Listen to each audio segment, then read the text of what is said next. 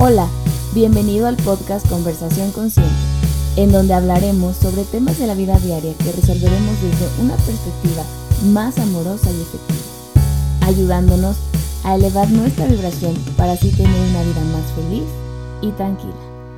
Comencemos. Hola, buenos días, ¿cómo están? Bienvenidos al episodio número 20 del podcast Conversación Consciente. Y hoy vamos a hablar acerca de un tema muy importante que nos va a ayudar a tomar las riendas de nuestra vida y a cumplir realmente nuestros deseos más profundos. Vamos a abandonar el papel de víctima. y lo digo así porque, bueno, todos hemos creído que alguien nos hace, que nos lastima, que nos hiere, que nos quita. Eh, como culpando al exterior de lo que nos pasa en la realidad. Y desafortunadamente, si seguimos en esa frecuencia del me hizo, me quito, o me quitó, perdón, vamos a generar más de lo mismo. Ajá, o sea, más acciones que nos hagan corroborar nuestra idea de que alguien más nos está quitando algo. Pero aquí lo importante es que eh, lo escuché de hecho en, un, en una plática de Marta de Baile, que dice que cuando uno no se hace responsable de lo que le pasa en su vida, automáticamente le estamos otorgando nuestro poder a esa persona, nuestro poder interno. Y ese poder es el que necesitamos para poder manifestar todas las cosas que deseamos. O sea, imagínense lo que estamos haciendo, nos estamos quitando la capacidad de poder nosotros manifestar cosas increíbles, todo por estarle echando la culpa a alguien más de lo desafortunada que es nuestra vida, ¿no? Y bueno, esa es una creencia, porque realmente somos más afortunados de lo que creemos. Sin embargo, nos han hecho también, por lo mismo del control, y para que nosotros eh, respondamos como robotcitos, nos han hecho creer que todo está mal, que todo lo debemos de ver gris. Y entonces, si nos situamos en esa, en esa frecuencia o, en ese lugar, no vamos a poder realmente ver todo el mundo de posibilidades. Entonces, el papel de víctima te mantiene en un estilo y afloje, como en los juegos de, mesa. Ya ven que hay juegos de que te pongo, te quito, como el juego del, del uno, por ejemplo esto se vuelve tan, tan desgastante al punto en el que no ves salida, no ves la salida, sientes que no tienes energía, te sientes agotado, el mundo te agobia, siempre estás de malas o puede ser que te vayas al otro extremo de que siempre estés triste o, siempre estés este como buscando maneras de generar felicidad, pero obviamente con herramientas no muy buenas como el alcohol, las drogas, Em, relaciones en, las que implicas eh, infidelidad, por ejemplo.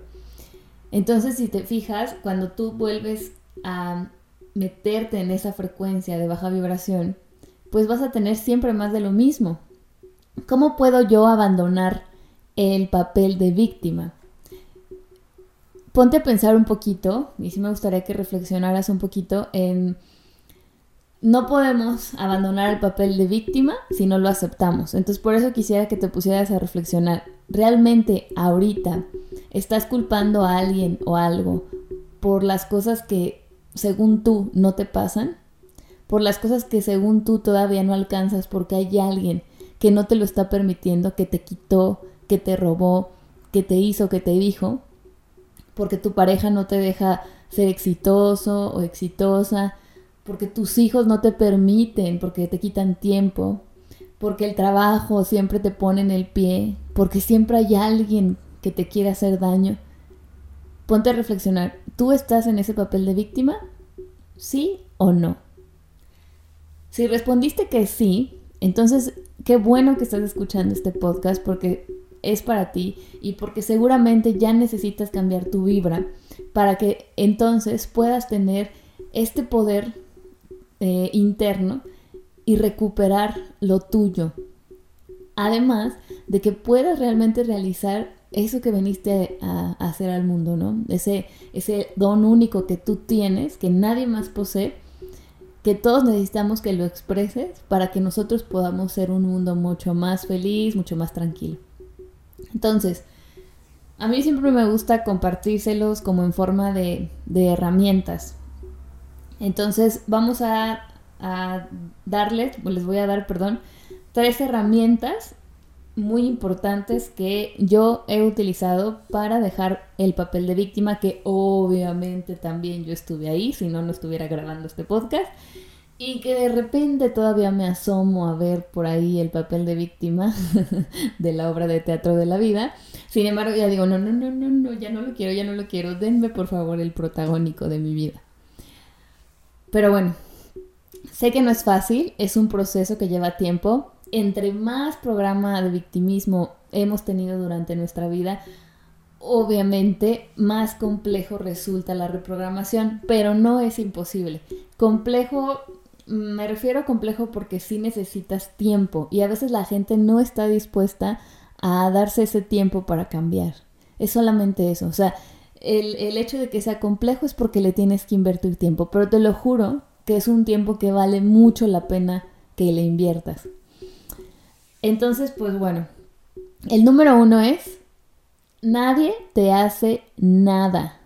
Y esto es importante que te lo dejes muy grabado en tu mente. Y si lo puedes repetir como mantra, mejor aún. Nadie te hace nada. Tú eres el dueño de tu destino. Tú eres el creador de tu realidad. Eres el que co-crea junto con el universo, si es que crees o no, así es las cosas que te pasan. Por lo tanto, la única manera en la que tú puedas cambiar tu realidad es haciéndote responsable. Entonces, eres responsable de tu vida, de lo que te pasa, nadie te hace nada, ¿ok? Eso es algo que hay que tener muy, muy en cuenta. Sé que a lo mejor es difícil de digerir, pero a lo mejor con estas, las otras herramientas que te voy a dar, puede ser que ya lo comprendas un poquito más. Entonces la otra herramienta es que para tomar responsabilidad de nuestra vida hay que hacer, hay que pagar karmas de manera consciente. Esto es algo que yo he utilizado y me ha funcionado de maravilla. De pagar un karma consciente es que si yo ya hice una acción que a lo mejor de manera inconsciente no fue buena y afectó a otra persona, recuerden que por cada acción hay una reacción. Entonces, la reacción que vamos a tener va a depender de si nuestro acto fue funcional o no funcional. Por lo tanto, funcional significa que me vas a hacer sentir bien o emociones positivas y no funcional es que no me va a hacer sentir bien.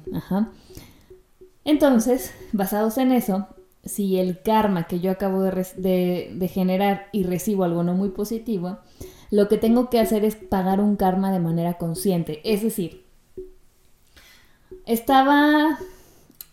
Es un ejemplo, voy, voy manejando y voy, voy este, a una cierta velocidad, resulta que me paso el alto y una persona venía, la veo, me alcanzo como a...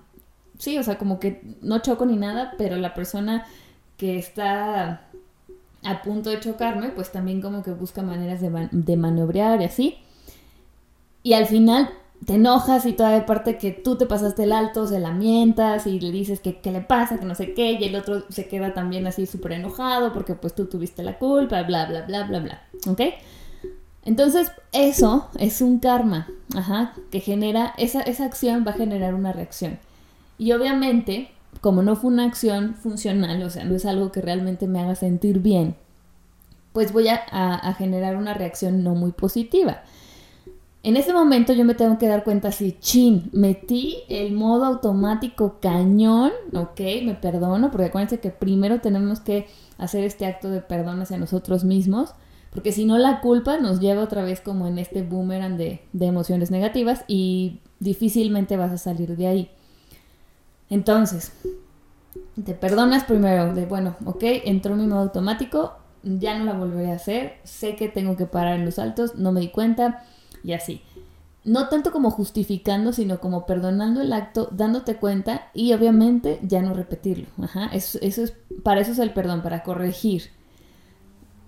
Y pagando un karma eh, para que sea como un karma positivo, es que por ejemplo después, cuando vayas en el coche, le des el paso a alguien, eh, le compres a lo mejor unas flores al señor que está ahí vendiendo, le das unas flores a tu esposa. Ajá, no tienes que ir a buscar a la persona con la que tuviste el percance a decirle, me perdonas porque casi te choco. No, no. Esto como todos estamos involucrados en esto, aunque a lo mejor no lo percibas todavía, como todos estamos involucrados en esto, tú puedes reparar este karma con alguien más. Ajá.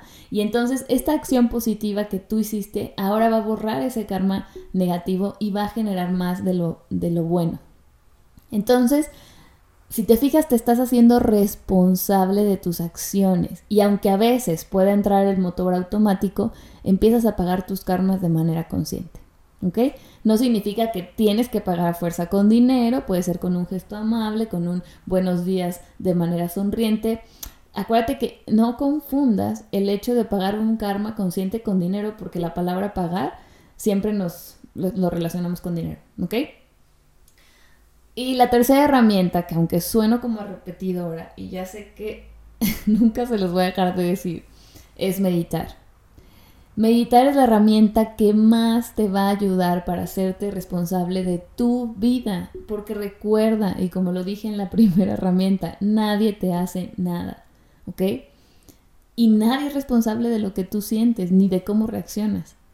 Entonces la meditación es una de las herramientas más, más, más maravillosas en las que tú puedes empezar a recuperar tu poder, ese poder que le diste a esa cosa o a esa persona, porque a veces hasta culpamos a las cosas materiales de algo que nos pasa.